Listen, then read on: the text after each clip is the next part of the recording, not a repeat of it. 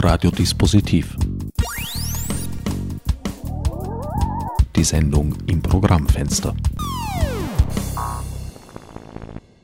Willkommen bei Radiodispositiv. Am Mikrofon begrüßt euch der an dieser Stelle übliche Herbert Gnauer. Vampires of the 21st Century oder Was also tun? Die neue Produktion des Theaterkombinats ist nach ihrer Düsseldorfer Uraufführung nun auch in Wien zu sehen. Wie gleich zu hören sein wird, wiederum eine äußerst spannende Arbeit, radikal in ihrer Suche nach zeitgemäßen Theaterformen zur Umsetzung ebensolcher Inhalte, in wahrlicher Weiterentwicklung der bei Bambiland erstmals ins Spiel gekommenen, elektronisch verstärkten und nach ausgefeiltem Konzept sensibel gesteuerten Klängen Letzteres hat Regisseurin Claudia Bosse gemeinsam mit Soundartist Günther Auer und einem vierköpfigen Ensemble bestehend aus Caroline Decker, Frederik Leitgens, Yoshi Maruoka und Nora Steinig erarbeitet. Im Folgenden werden zwei längere Probenausschnitte zu hören sein, umrahmt von einem zweiteiligen Interview, das mir Claudia Bosse vor und nach der Probe gegeben hat wir befinden uns hier im Kartografischen Institut in der Krotenthaler Gasse 3 im 8. Wiener Gemeindebezirk, nicht mitten, eher am Rande des 8. Ich werde gleich den ersten Teil einer Probe sehen zur kommenden oder eigentlich schon laufenden Produktion des Theaterkombinats Vampires of the 21st Century. Oder was also tun? Oder was also tun? Claudia, was tut ihr hier? In Düsseldorf hatten wir schon die ersten Veröffentlichungen von der Arbeit, ähm, von dem Stück Vampires of the 21st Century und sind gerade dabei, die Erfahrungen aus einem komplett anderen Theaterraum zu adaptieren, hier auf die Druckereihalle des ehemaligen Kartografischen Instituts. Das heißt, wir versuchen die ganzen äh, Raum- und auch inhaltlichen Erfahrungen wieder zu übertragen auf den Raum, für und in dem eigentlich die Arbeit entwickelt worden ist. Das heißt, ihr habt hier einen Probenprozess gehabt, mhm. habt dann die Uraufführung in Düsseldorf genau. gehabt und kehrt jetzt mit den dort gemachten Erfahrungen wieder genau, hierher zurück. Genau.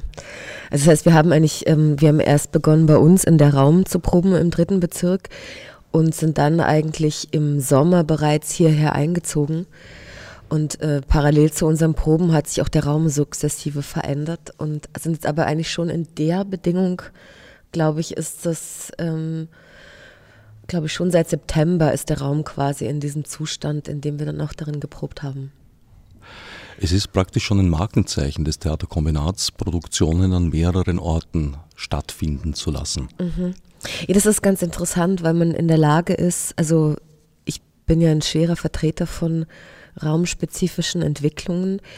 Aber genau weil es raumspezifische Entwicklungen sind, ist es total interessant, diese Erfahrung auch wieder in andere Architekturen und auch in andere ähm, Umfelder zu setzen und auch in andere Räume zu setzen. Also das im Düsseldorf waren klassische Blackbox eigentlich, aber so vergleichbar, vielleicht sogar ein bisschen größer als das Brut und für die gleiche Arbeit hat das ganz andere Konsequenzen. Das heißt, die Dinge, die man hier tut und dann in einem Theaterraum tut, bedeuten, auch selbst wenn man sie genau gleich macht, was komplett anderes, weil die ganzen Dimensionen, in denen eine Sprache geäußert wird oder in denen ein Sound erklingt oder man diese oder jene Bewegung stattfinden lässt, ähm, sich komplett anders liest, je nachdem, wo man ist. Und interessant ist auch hier, ist jetzt zum ersten Mal, wie du sofort bemerkt hast, gibt es eine sehr ungewöhnliche Raumsituation. A, es ist warm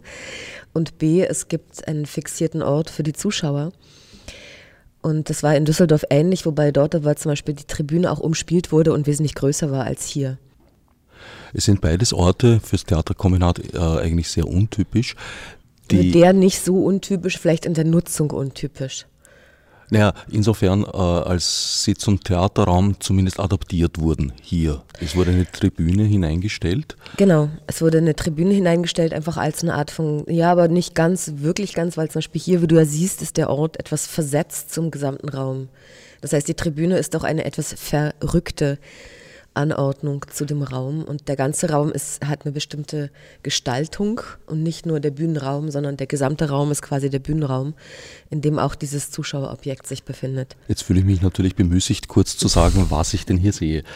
Was also, siehst du? Also ich sehe einen dreigeteilten Raum, mhm. getrennt mhm. durch Bögen.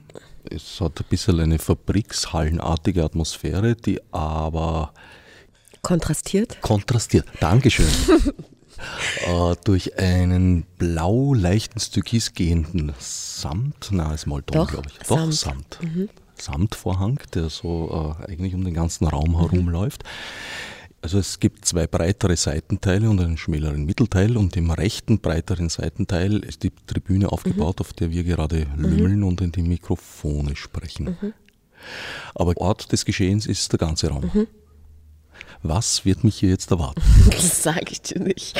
Ne, es wird dich erwarten, ähm, die Proben eben zu dem äh, erst seit zwei Tagen wieder in diesem Raum arbeitenden Prozess. Das heißt, es ist ein Versuch, ähm, aus verschiedenen Sounddokumenten und Textfragmenten eine Arbeit zu entwickeln zu Fragen von wie entsteht eigentlich Identität oder auch Fragen von politischem Handeln? Gibt es das überhaupt noch? Oder was gibt es da eigentlich für Referenzen, in denen wir uns bewegen zu bestimmten Ideologien? Und ähm, die Arbeit ist so aufgebaut, dass wir erst ausschließlich über Fragmente gearbeitet haben, über Textfragmente und Autofiktionen von den Darstellern. Die Fragmente sind komplett unterschiedliche Textsorten. Es ist noch nicht alles Theatertexte, sondern sehr verschiedene Textsorten sind dort, treffen dort aufeinander. Ähm, und diese Textsorten wurden nach und nach in einem Zusammenhang gestellt mit bestimmten Soundfragmenten. Und diese gesprochenen Texte, die eben zum Teil geschriebene für Theater oder auch theoretische Texte sind oder eben im Moment erfundene Texte oder Sprechen von den Darstellern, werden äh, entweder im Raum gesprochen oder auch mikrofoniert gesprochen. Und diese finden statt in einer, kann man fast sagen, ja, Soundinstallation von zehn Lautsprechern, die einzeln angesteuert werden und eigentlich gibt es für jedes Fragment oder für jedes Modul gibt es eine bestimmte äh, eine Räumlichkeit und ein bestimmtes Sound-Setting. Und diese unterschiedlichen Module, das heißt Fragment und Sound, ähm, wurden dann zusammengefasst in Modulkomplexe und derer Art gibt es fünf. Es gibt fünf verschiedene Modulkomplexe, die so in sich kompositorische Einheiten sind. Und es wird auch so weitergehen, dass diese Einheiten sich wahrscheinlich Abend für Abend auch anders anordnen werden für den Zuschauer. Also sie werden in sich stringent bleiben, mehr oder weniger. Wir werden daran weiterarbeiten. Und zugleich gibt es den Raum, äh, mit dem Ablauf dieser Teile zu experimentieren und daraus jeweils auch wieder andere Abläufe zu entwickeln. Das klingt, als gäbe es einerseits wie bei Bambiland wieder eine Partitur. Ja, die aber nicht geschrieben ist in dem Fall. Also es gibt eine Partitur im Sinne von, es gibt eine Verteilung, aus welchem Lautsprecher wann was kommt. Und es gibt der Versuch, ähm, zu diesen Sounds die live produzierte Sprache in bestimmte rhythmische oder tonale Verhältnisse zu setzen. Und du bist, also deshalb ist jetzt eine interessante Situation. Wir kommen zu einem akustisch sehr komplexen Teil, den wir jetzt noch proben werden vor einem Versuch eines Teilablaufes, den wir dann anschließend machen werden.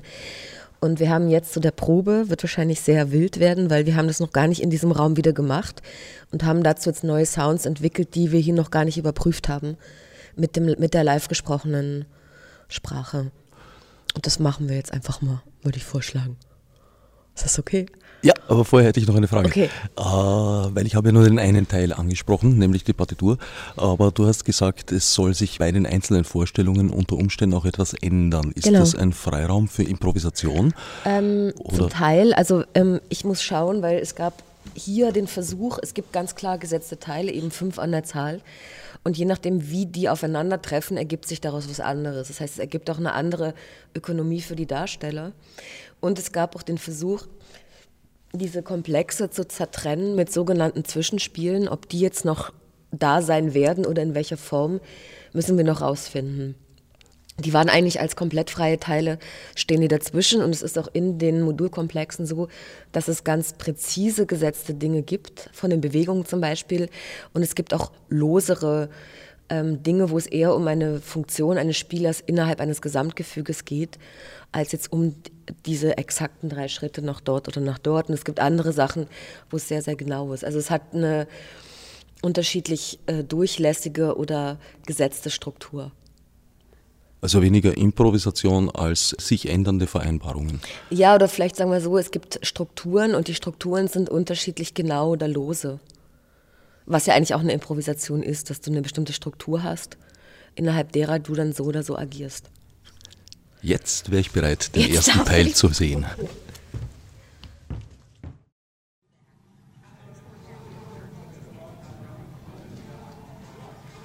Wollte man den gegenwärtigen Stand der Dinge benennen, so würde ich sagen, wir befinden uns nach der Orgie. Die Orgie ist der explosive Augenblick der Moderne, der Augenblick der Befreiung in allen Bereichen. Politische Befreiung, sexuelle Befreiung, Entfesselung der Produktivkräfte Entfesselung der destruktiven Kräfte, Befreiung der Frau, des Kindes, der unbewussten Triebkräfte, Befreiung der Kunst, Hochjubeln aller Repräsentations- und Anti-Repräsentationsmodelle.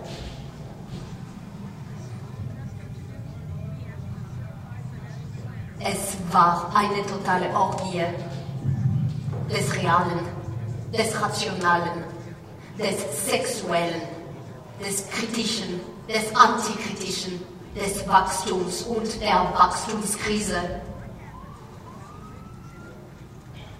Wir sind alle Wege der Produktion und der virtuellen Überproduktion der Objekte, der Zeichen, Formen, Botschaften, Ideologien und Vergnügungen gegangen. Heute ist alles befreit. Das Spiel ist gespielt. Und wir stehen gemeinsam vor der entscheidenden Frage, was tun nach der Orgie?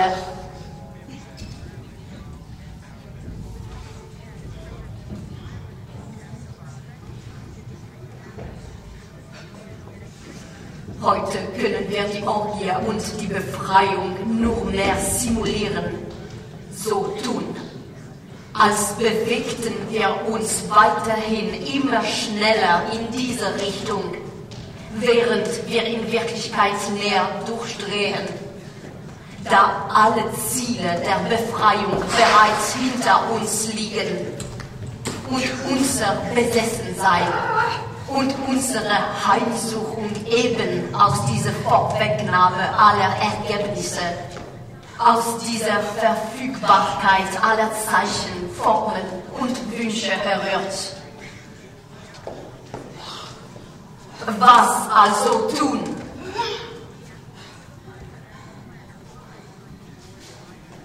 Das ist der Zustand der Simulation indem wir alle Szenarios nur mehr durchspielen können, weil sie bereits stattgefunden haben, real oder virtuell. Das ist der Zustand der realisierten Utopie, der Zustand aller realisierten Utopien, in dem man paradoxerweise weiterleben muss, als ob sie nicht realisiert werden. Da sie es nun aber sind und wir nicht mehr die Hoffnung hegen können, sie zu realisieren, bleibt uns nur übrig, sie in grenzenloser Simulation zu überrealisieren. Wir leben in einer grenzenlosen Vervielfältigung von Idealen, Phantasmen, Bildern und Träumen, die von nun an hinter uns liegen und die wir dennoch in einer gewissen schicksalhaften Gleichgültigkeit weiter produzieren müssen. Zwar hat die Revolution sehr wohl überall stattgefunden, aber keineswegs, wie man es erwartet hat.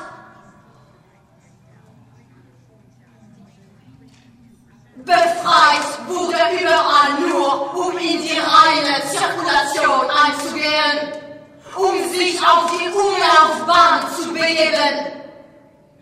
Mit ein wenig Abstand lässt sich sagen, dass jede Befreiung unweigerlich darauf hinausläuft, die Netze zu speisen und zu übersättigen. Die befreiten Dinge sind der ununterbrochenen Kommunikation und folglich der wachsenden Unbestimmtheit und dem Unschärfeprinzip ausgeliefert.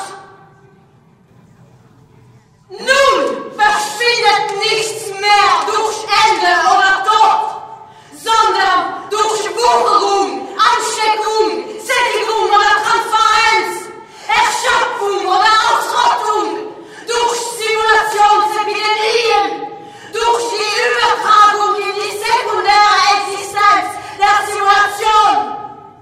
Kein fatales Verschwinden mehr, sondern fraktale Zersplitterung. Ich kann, ich kann es nicht mehr tun. Sie konnten meinen Augen sehen. Es war nicht möglich. An einem bestimmten Punkt hat meine Wagner angefangen, einfach weh zu tun. Ja, es reißte dir praktisch die Haut auch am Ende. Nein, aber mir wurde etwas Außergewöhnliches klar. Beim 17. hatte ich absolut keine Kraft mehr. Und dann sagte ich zu mir, ja, wo bin ich? Bin ich noch ich selbst? Oder habe ich aufgehört zu existieren? Existiere ich anders?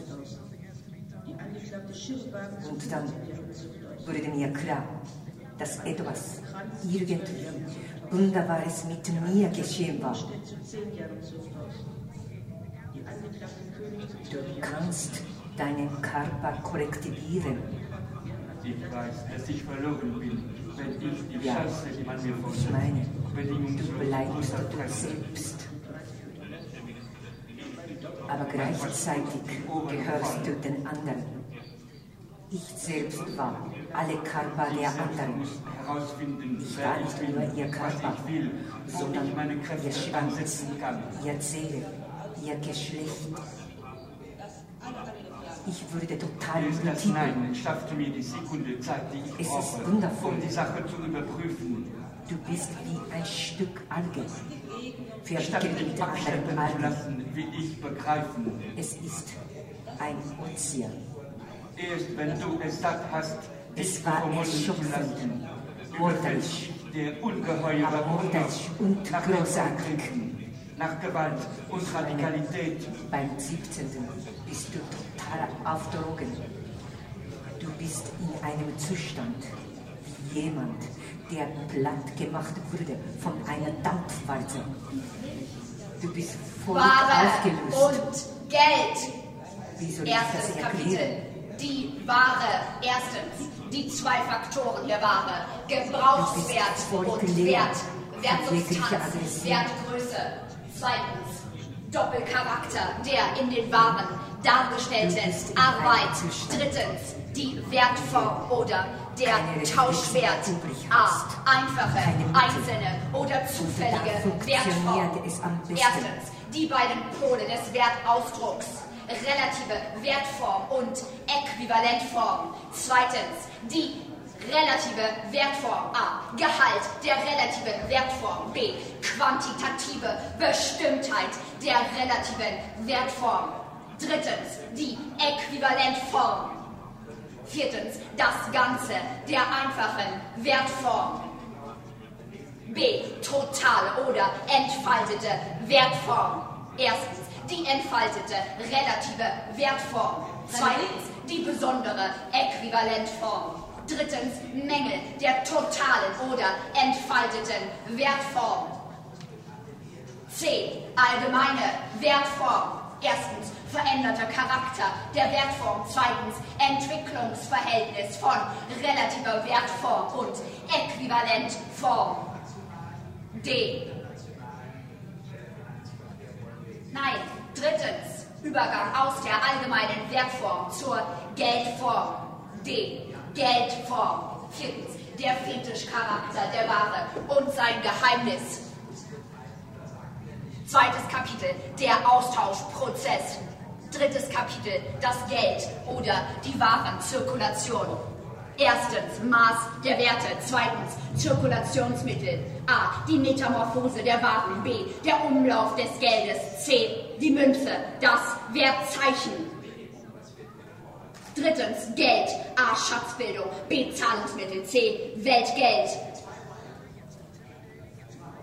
Die Verwandlung von Geld in Kapital. Viertes Kapitel. Die Verwandlung von Geld in Kapital. Erstens die allgemeine Formel des Kapitals. Zweitens Widersprüche der allgemeinen Formel. Drittens Kauf und Verkauf der Arbeitskraft. Die Produktion des absoluten Mehrwerts. Fünftes Kapitel. Begriff. Fünftes Kapitel. Arbeitsprozess und Verwertungsprozess. Erstens Arbeitsprozess. Zweitens Verwertungsprozess. Sechstes Kapitel. Konstantes Kapital und variables Kapital.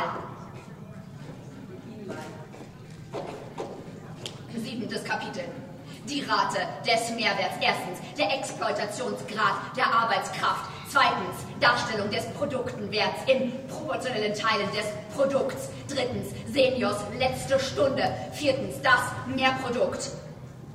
Achtes Kapitel, der Arbeitstag. Erstens, die Grenzen des Arbeitstags. Zweitens, der Heißhunger nach Mehrarbeit. Drittens, die englische, englische Industriezweige ohne legale Schranken der Exploitation.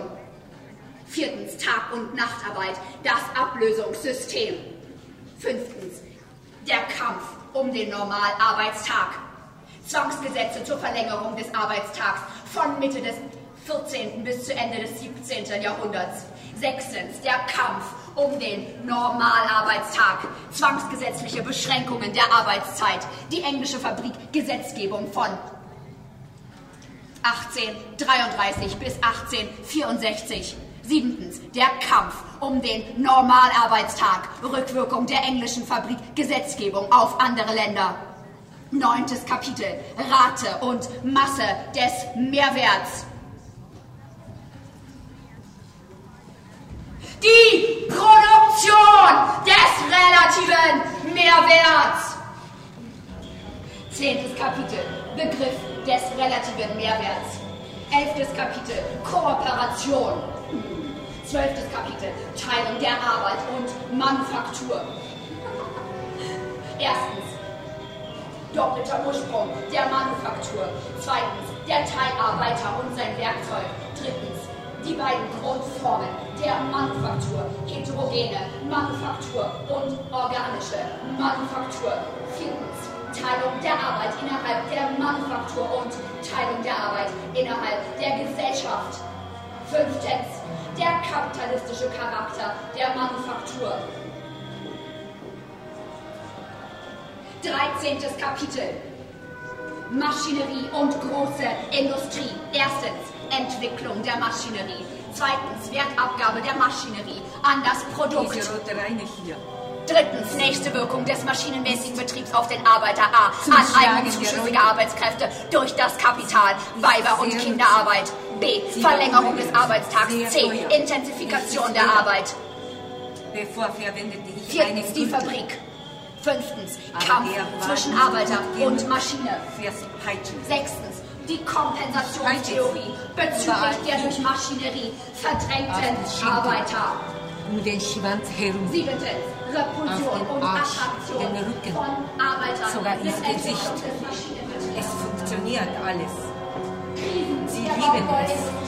Ernsthaft. Achtens Revolutionierung von Du peitscht sie, stehend vor dem Spiegel. So können sie sich selbst bei gepeitscht werden sehen. Sie sehen, die, sie sehen diese rote Leine. Sie, sie mit Peitschenschläge bedeckt. Sie sehen sich hart werden. Es macht es mir. Übergang einfach zu arbeiten. Manufaktur und Hausarbeit zur großen Industrie. Beschleunigung dieser Revolution durch Einmal Anwendung der Fabrik. lag ein- Gesetze auf jene Betriebsweisen. Lag ein Tuch die Fabrikgesetzgebung. Gesundheits- und Erziehungsklauseln. Zehntens große Industrie und Agrikultur. Das Kapital dagegen Die kommt nicht aus dem Prozess heraus, wie es in ihm anging. Es hat sich in ihm erst in wirkliches Kapital, in sich verwertenden Wert verwandelt. Der verwertende. Wert, das 15. Kapitel. ist jetzt die Form, worin der Arbeitskraft und Mehrwert.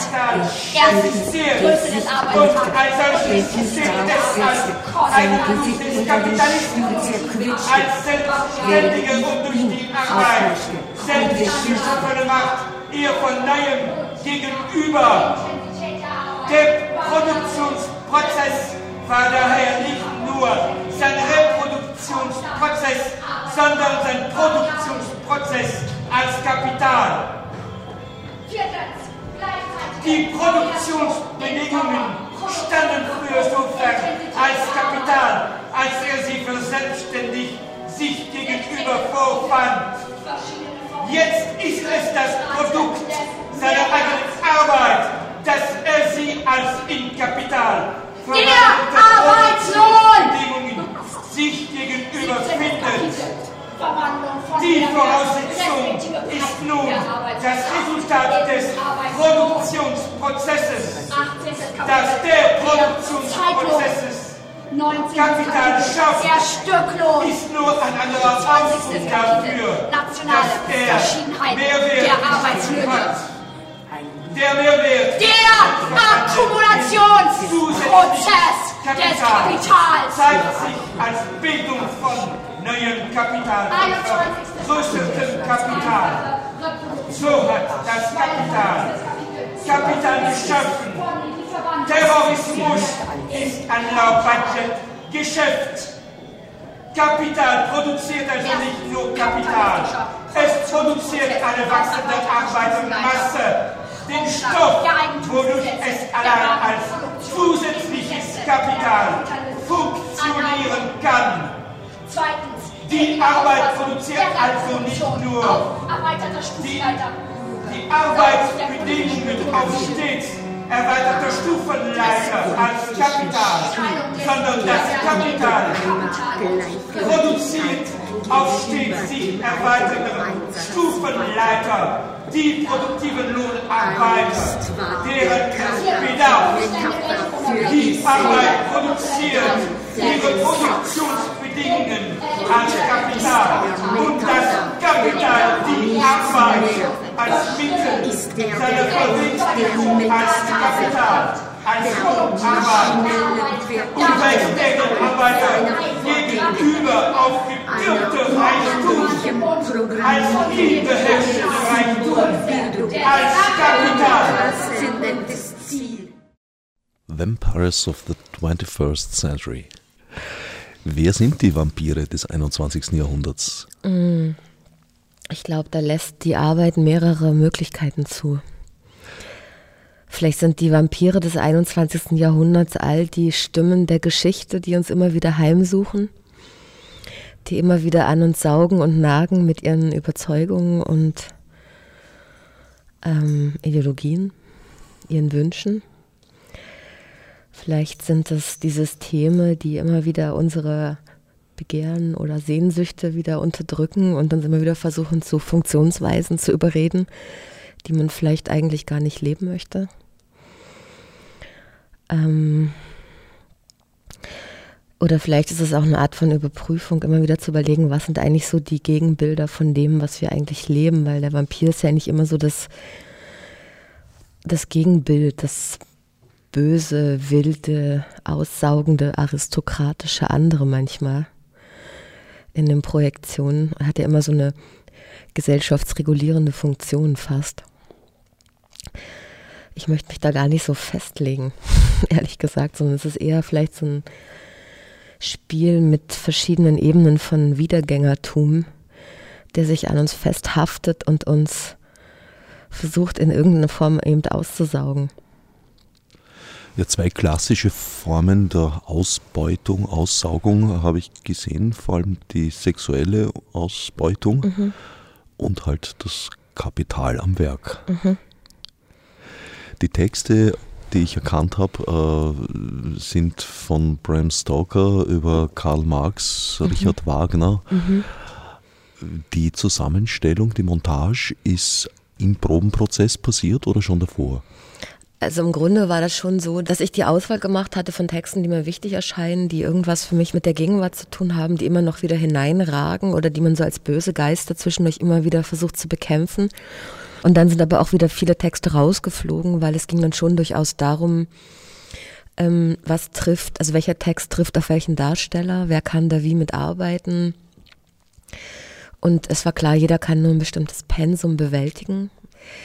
Das war dann schon mal die erste Fixierung und die genaue Montage entstand dann eigentlich über den Arbeitsprozess. Also es gab eben die Fragmente, es gab dann die Versuche zu den Fragmenten mit dem Günther gemeinsam die Sounds dazuzusetzen aus eben diesem großen Soundarchiv. Und die Montage entstand dann eigentlich als nächster Schritt, wo es mal Erfahrung gab zwischen einem Text mit einem äh, Sound zusammen. Und dann fing eigentlich die Arbeit an der Überlagerung, der Inbezugssetzung, der Dehnungen, der Überlappungen. War dann eigentlich der nächste Schritt. Aber der ist direkt aus dem Prozess entstanden. Also das heißt im Grunde, das Stück oder die ähm, Verdichtungen dieses Stückes sind aus dem Probenprozess entstanden. Und was du heute miterlebt hast, war im Grunde auch genau der Versuch, den Prozess, der andernorts stattgefunden hat, wieder hierher zu übertragen. Es ist das kleinste Ensemble, das ich das jemals stimmt. in einer Produktion des Theaterkombinats gesehen habe. Das stimmt. Naja, es war durchaus eine Sehnsucht, sehr genau mit weniger Darstellern zu arbeiten. Also es war klar, das ist eine Arbeit, also wo ich A, genau mit jedem Einzelnen arbeiten wollte und auch zueinander. Es war klar, ich wollte kein großes Ensemble, sondern eigentlich Leute aus verschiedenen Generationen.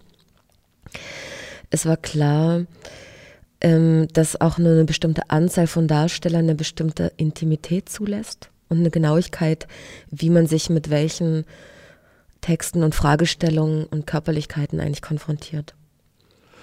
Also eigentlich ist es sogar eine Person mehr, als ich eigentlich ursprünglich gedacht habe. Weil im Grunde sind es ja sehr viele, weil wir haben ja die ganzen Kollegen, die noch als Stimmen dazu auftreten. Insofern ist der Raum ziemlich voll und sind ziemlich viele verschiedene am Werk. Als Geister im Hintergrund. Mhm. Oder im Vordergrund. Es ist auch die intimste Produktion, die ich kenne vom Theaterkombinat bislang. Wie meinst du? Na, weil du gesagt hast, äh, das Ensemble musste klein sein, weil sonst die Intimität nicht herstellbar. Ja. Das hat mich interessiert. Also vielleicht durchaus bekannt, meine gewisse Leidenschaft für eine gewisse Dimension von Räumen und auch eine gewisse Leidenschaft für eine bestimmte Materialität vom Sprechen. Und als eigentlich diese ersten Versuche kamen, eigentlich fing es an mit Bambiland, was eigentlich so eine mikrofonierte Sprache machen kann als einen anderen Raum, hat mich das total interessiert, wie sich das zueinander setzen lässt. Also wie lässt sich eine skandierte, also eine sehr physische Sprache, die ohne jegliche Technisierung auskommt, kontrastieren mit einem sehr ähm, intimisierten Sprachraum. Und was passieren da eigentlich für Entgegensetzungen? Das war eine große Neugierde und ich glaube, das wird mich auch noch die nächsten Arbeiten weiter mit beschäftigen oder werde ich mich weiter damit befassen. Das ist auch ein sehr interessanter Punkt, dass man auch in großen Räumen praktisch in einem leisen Kammerton sprechen kann und genau. trotzdem im Raum. Das war vor Erfindung der Audiotechnik noch nicht möglich. Ja, und ich finde es so interessant, weil es hat auch immer so eine Art von Versprechen von Authentizität, was natürlich ziemlicher Quatsch ist. Also es gibt natürlich auch äh, interessante, also Voreingenommenheiten, was so Sprachcharakteristika betrifft. Die finde ich sehr interessant und die finde ich auch sehr problematisch. Ich mag, es interessiert mich als ein Spielfeld und als ein, auch durchaus ein politisch medialer Raum. Äh, was es dann für eine Gewissheiten schafft, die natürlich ähm, eher was mit unseren Hörkonventionen als mit Wahrheit zu tun haben zunächst. Inwiefern problematisch? Naja, weil man ja häufig, also man ist ja bestimmte ähm, sprachliche Sonoritäten gewöhnt. Man ist eigentlich eher, wenn jemand etwas laut spricht oder eine bestimmte Aussprache hat oder jemand etwas unbeholfen in ein Mikrofon raunst, glaubt man oft, dass was ins Mikrofon geraunzt wird, ist wahr. Also es gibt ein bestimmte, man glaubt, dass ein bestimmter Duktus der Imperfektion was mit Wahrheit oder Authentizität zu tun hat. Zum Beispiel. Das finde ich interessant. Mich interessiert Klang oder der Gestus oder die Rhythmizität oder auch die Stimmlagen von Sprache zu ihrem Inhalt. Also wie sich was aufeinander bezieht, das interessiert mich sehr als Körper, auch als Stimmkörper oder als Sprachkörper oder als, ähm, sind ja auch unglaubliche Imaginationsräume, finde ich. Also wenn du eine bestimmte Stimme hörst, die so und so spricht, ist das ja ein wahnsinniger, du denkst, also ich zumindest denke mir dann einen Körper dazu wenn ich auch die Stimme nicht kenne. Es ist das Ensemble nicht nur äh, von den Generationen her sehr unterschiedlich, mhm. sondern auch von der Herkunft. Mhm. Zwei Darstellerinnen haben einen französischsprachigen Hintergrund. Mhm. Es ist eine Schweizerin, eine französische Schweizerin dabei und ein äh, Belgier, der in Paris lebt. Die Premiere ist nächste Woche. Mhm, am 8. Dezember um 20 Uhr hier. Das ist die Krotenthaler Gasse 3 im 8. Bezirk im ehemaligen Militärgeografischen Institut oder wir haben es genannt Kartografisches Institut in der, Drucker, in der ehemaligen Druckereihalle. Wie waren die Erfahrungen in Düsseldorf? Na, die waren erstmal sehr äh, anders, weil natürlich der Raum hat eine Bedingung eines Theaterbetriebes. Ähm, die Akustik ist lustigerweise im Theaterraum natürlich viel trockener. Die ganzen Soundquellen waren viel zuordnenbarer, aber wesentlich weniger voluminös, weil natürlich der Raum selber viel weniger Klang mitgetragen hat. Zugleich denkt man, der kleine Raum, da muss man weniger machen, was aber nicht stimmte, weil der auch viel mehr verpufft und zugleich dann Handlungen ganz schnell zum Zeichen werden. Und wenn halt der Bühnenraum nur eine gewisse Distanz zulässt, ist natürlich, was hier ein Gang ist, der einfach eine, eine konkrete Distanz und Weite hat und die Schritte wirklich einen Weg machen, bist du halt in, auf einem, in einem ja, normalen Bühnenraum immer in einem anderen Zeichensystem. Und es war ziemlich interessant. Einerseits hat er eine andere Genauigkeit zugelassen, auf, denen wir, auf die wir jetzt nicht ohne weiteres hier so gekommen wären. Und auf der anderen Seite fordert er seine eigenen Systeme eigentlich heraus und mit denen muss man einfach umgehen. Und äh, vom Publikum war es halt auch interessant, weil die halt sehr es kommen ja auch einige deutsche Dokumente vor und da äh, gibt es natürlich andere Assoziationen zu bestimmten Texten. Was ganz interessant ist, und ich meine, Deutschland steht ja augenblicklich im Terrorwahn. Da waren, wurde mal der Hauptbahnhof in Düsseldorf einen halben Tag gesperrt, weil irgendjemand einen Koffer abgestellt hatte. Und in Deutschland ist gerade, merke ich schon, also nach Jahren wieder, also nach zwei Jahren mal wieder länger dort gewesen zu sein, schon eine, finde ich, äh, krass, also zunehmende Armut, die man sieht. Gerade auch in so einer reichen Stadt wie Düsseldorf. Und dieser Koffer, der den Hauptbahnhof gesperrt hatte, war schlussendlich ein Müllsammler. Hatte seinen Koffer dort gelassen, was sehr auffällig ist in Düsseldorf, wenn man nachts durch die Stadt geht. Leute mit Fahrrädern oder anderem, die einfach den Müll sortieren, in den Mülleimern nach Essbarem oder Flaschen suchen. Worauf bezog sich eigentlich der Text, der zwischendurch zu hören war, ähm, ein, ein Terrorattentat offenbar in, in, Köln angesprochen hat? Das, das möchte ich nicht sagen.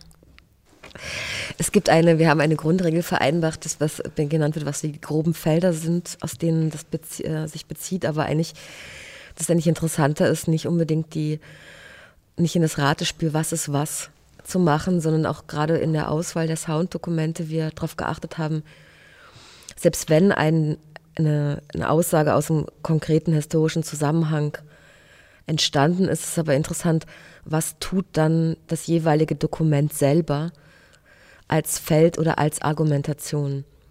Es gibt bestimmte Dokumente, wo man glaubt, ah ja, interessant, der sagt jetzt dazu was, aber wenn du nicht weißt, um was es sich handelt, ist das Dokument auch nicht mehr wirklich interessant. Das heißt, es war ein ziemlicher Versuch, Material auszuwählen, was äh, als sprachliches Handeln, als Gestus, als Sprachduktus, als was es, wie es eine Aussagen formiert, interessant sind. Wie viele Vorstellungen sind geplant? Wir haben sieben Vorstellungen angesetzt. Also wir spielen vom 8. Äh, Dezember bis zum 16. Dezember mit äh, zwei spielfreien Tagen. Und mit Option auf Wiederaufnahme oder Verlängerung? Ja, also Verlängerung nicht, aber vielleicht eine Wiederaufnahme, das müssen wir schauen. Weil es, also wir haben dann den nächsten Arbeitsschritt haben wir in, in New York, Long Island im Watermill Center. Da gibt es eine nächste Arbeitsphase, wo es interessant wird, auch diese jetzt alle Fremdsprachler auf Deutsch arbeitenden Sachen auf eine französisch-englische Version äh, zu übertragen. Das interessiert mich auch sehr und wo wir auch überlegt haben, vielleicht eine Raumlösung zu machen. Ich meine, hier ist ja ganz deutlich, dass es eine fixe Zuschauerposition gibt, aus der Notwendigkeit auch der Orientierung. Du wirst vielleicht, also es ist logisch, weil es halt so viele akustische Verschiebungen gibt, die man natürlich aufhebt, wenn man sich selber natürlich den Raum bewegt. Das heißt, es sind noch weitere Aufführungsorte geplant? Ähm, erstmal ist das, ähm, das ist eine Residenz mit einer Präsentation dort und ähm, es sind weitere Sachen geplant, aber das muss sich erst konkretisieren. Das heißt, äh, das weitere Schicksal der Produktion ist eigentlich noch offen. Ist offen und kommt darauf an. Also ich meine, die Arbeitsweise wird bestimmt in den nächsten Arbeiten weitergehen, weil es einfach als ein Feld total interessant ist, aus solchen Materialzusammensetzungen man, finde ich, anders mit so Gegenwartsthemen oder sich mit, sagen wir anders, es geht nicht um Gegenwartsthemen, sondern sich vielleicht mit Fragen, die man zu seinem zu seiner eigenen Gegenwart oder Lebenszeit hat, als, sage ich mal, politisch geprägter oder interessierter Mensch mit seinen gewissen äh, Hadern und Verunsicherungen, ähm, ist das so der erste Versuch und ich glaube, da wird es weitere Arbeiten zu geben.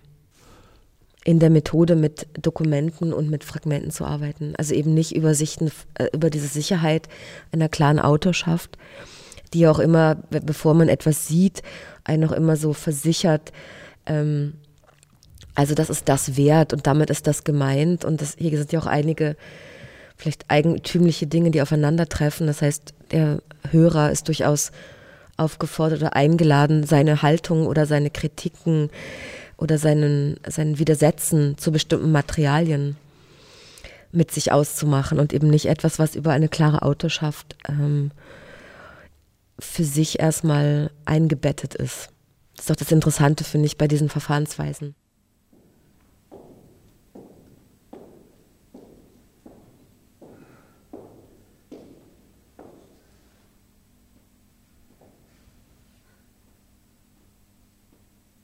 Als erstes entstand das goldene Geschlecht, das keinen Rächer kannte und freiwillig, ohne Gesetz, Treue und Redlichkeit übte.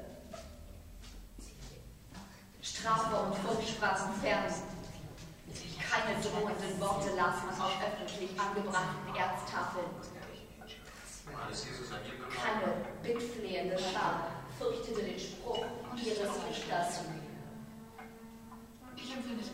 sondern sie waren auch ohne Rächer geschützt.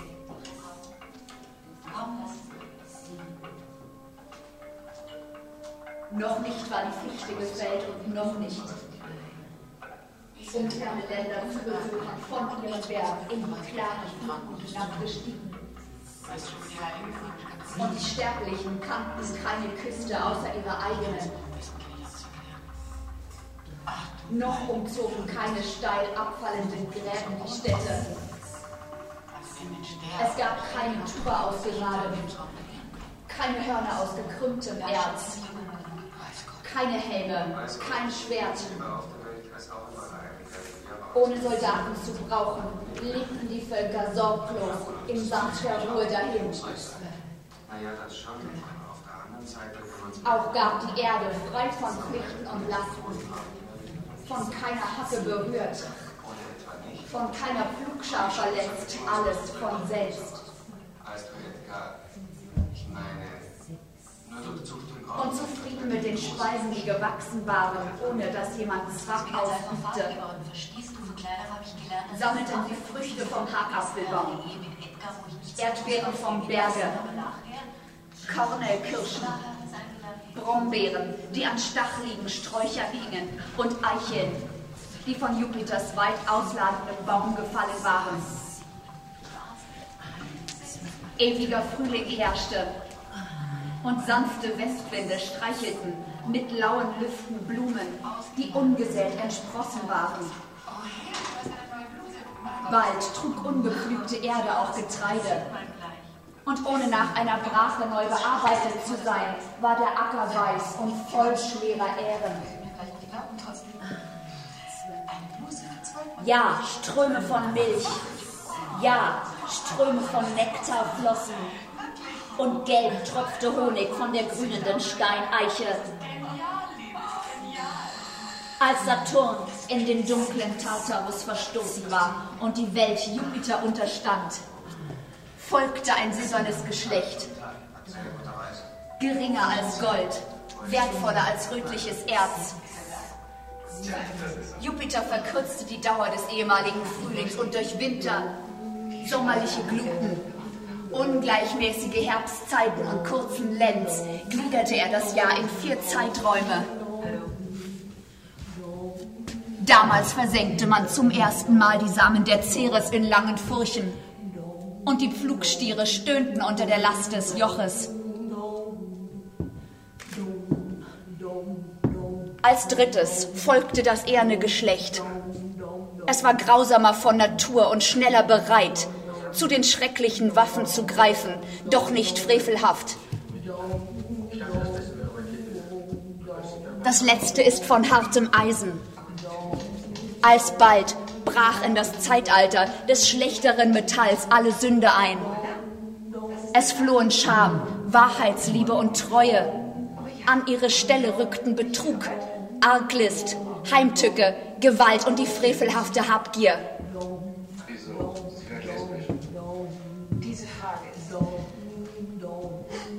Und man forderte vom ertragreichen Boden nicht nur Saaten und die Nahrung, die er uns schuldig war, sondern man wühlte sich in die Eingeweide der Erde.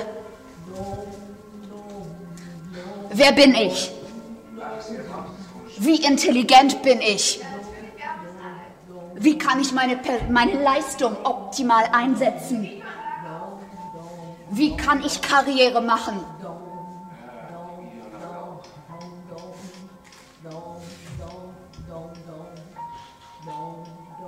Und die Schätze, die sie nah bei den Schatten der Styx verborgen hatte, gräbt man aus.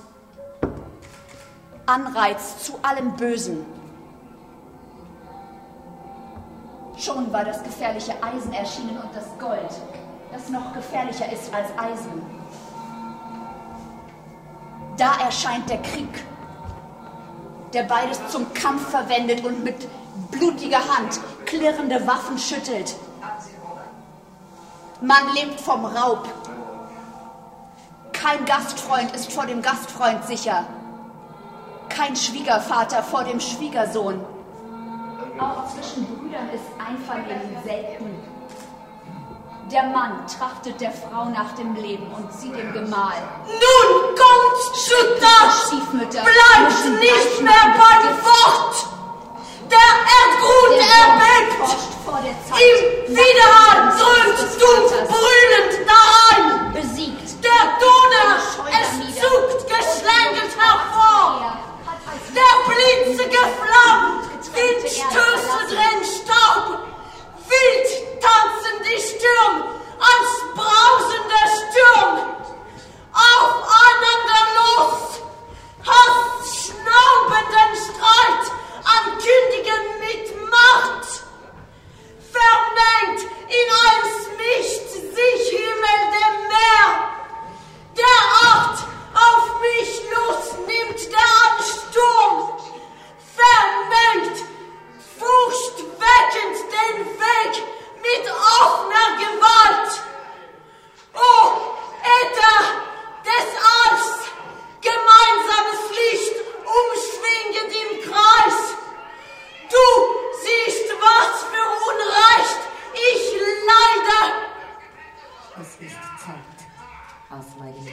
Zu erwachen. Es ist Zeit, die Dinge zu sehen, wie sie sind, die Projektionen zu knacken. Es ist Zeit zu begreifen. Es ist Zeit zu zerstören, was man mir als Schönheit andrehte. Es ist Zeit, die Schönheit der Zerstörung zu begreifen, den Erfahrungen vertrauen, die Erfahrungen in Hass, den Hass in Energie verwandeln.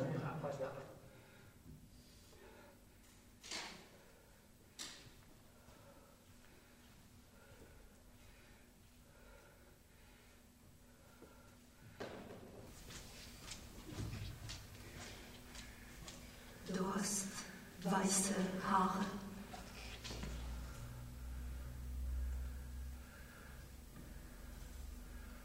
Du kannst nichts mehr atmen.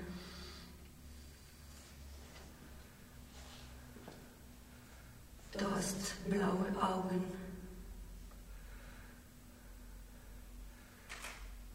Du bist 40 Jahre.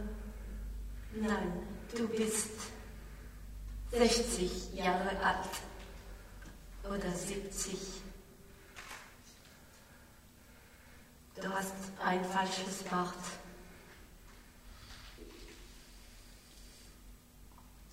Deine Hose ist zu klein.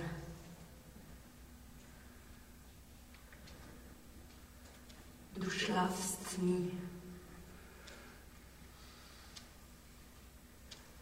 Du bist zu mager.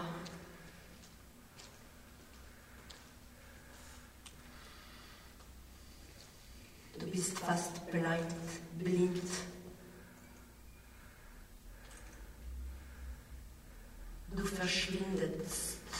Langsam. Deine Haut ist zu weiß.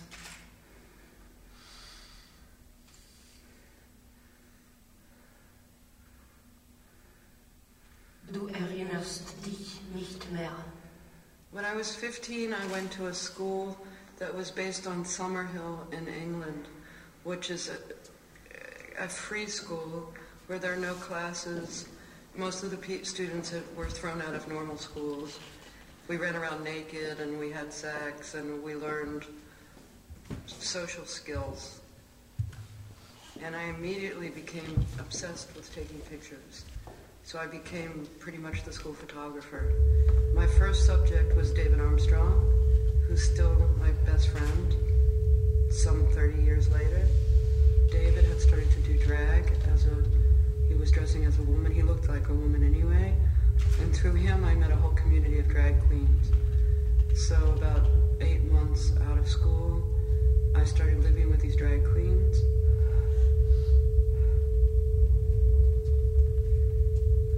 This was the early 70s in Boston. At this time, the queens couldn't work. They couldn't go out during the daytime. So we lived a nocturnal existence. And we went to the same bar at the other side every single night. And I was the I was the bar photographer. The bar was run by the mafia, but they liked me and they let me photograph all the time. Um, and I took the pictures to the drugstore. I didn't have a dark room. So they came back as little snapshots, and then the queens would make piles um, to see who had the most pictures of them. My work was all about homage because I thought they were the most beautiful people I'd ever met in my life.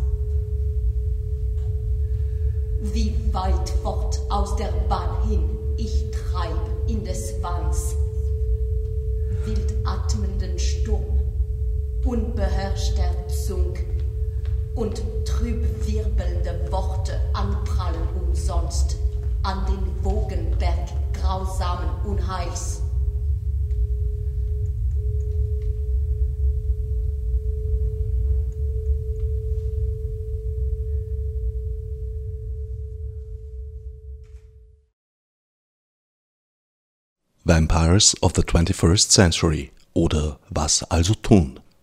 Die aktuelle Produktion des Theaterkombinats ist, wie bereits erwähnt, ab Mittwoch, 8. Dezember in den ehemaligen Räumlichkeiten des Kartografischen Instituts zu sehen. Nähere Informationen sind auf dem Website des Theaterkombinats unter www.theaterkombinat.com, Theaterkombinat mit C ebenso wie com, zu finden. Meine Interviewpartnerin war die Regisseurin Claudia Bosse. In den Probenausschnitten waren Caroline Decker, Frederik Leitgens, Yoshi Maruoka und Nora Steinig zu hören. Die Klänge modellierte Günther Auer. Otsnef Margot mit Munesi. Fichtes Obsidrutar.